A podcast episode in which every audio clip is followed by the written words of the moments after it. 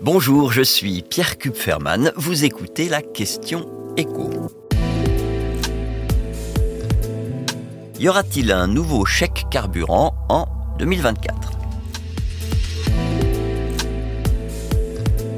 Les cours du pétrole qui avaient flambé cet été sont revenus à leur niveau d'avant la guerre en Ukraine. Mais si les prix du pétrole et donc du carburant devaient à nouveau s'envoler, le ministre de l'économie se dit prêt à réactiver une aide.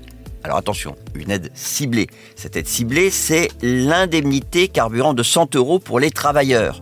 On peut même dire que cette année, puisqu'elle a été versée cette année, bah, elle concernait les travailleurs modestes, puisque le plafond de revenus pour bénéficier de cette aide avait été fixé au revenu médian. Donc seule la moitié des travailleurs étaient potentiellement éligibles. Et comme pour toucher ces 100 euros, il fallait aussi déclarer qu'on utilisait sa voiture pour aller travailler, le nombre total des bénéficiaires s'était limité à 4 300 000. Et donc l'année prochaine, Bruno Le Maire veut bien à nouveau sortir le chéquier, mais à une condition, que les prix se remettent à exploser.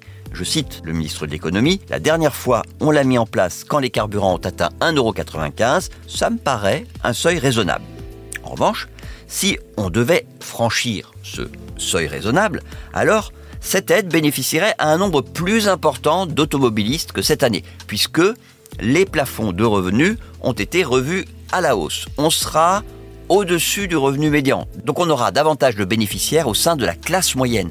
Bercy estime qu'au total, jusqu'à 6 millions d'automobilistes pourraient toucher ces 100 euros, soit un coût maximum pour l'État de 600 millions d'euros. Alors quels seront les plafonds de revenus qui seront appliqués? Ben, 1599 euros net pour un célibataire, quasiment 3200 euros pour une mère qui élève seule son enfant, 4800 euros pour un couple avec deux enfants, 6400 euros pour une famille de 5 on est vraiment sur des niveaux de revenus qui intégreront une grande partie de la classe moyenne.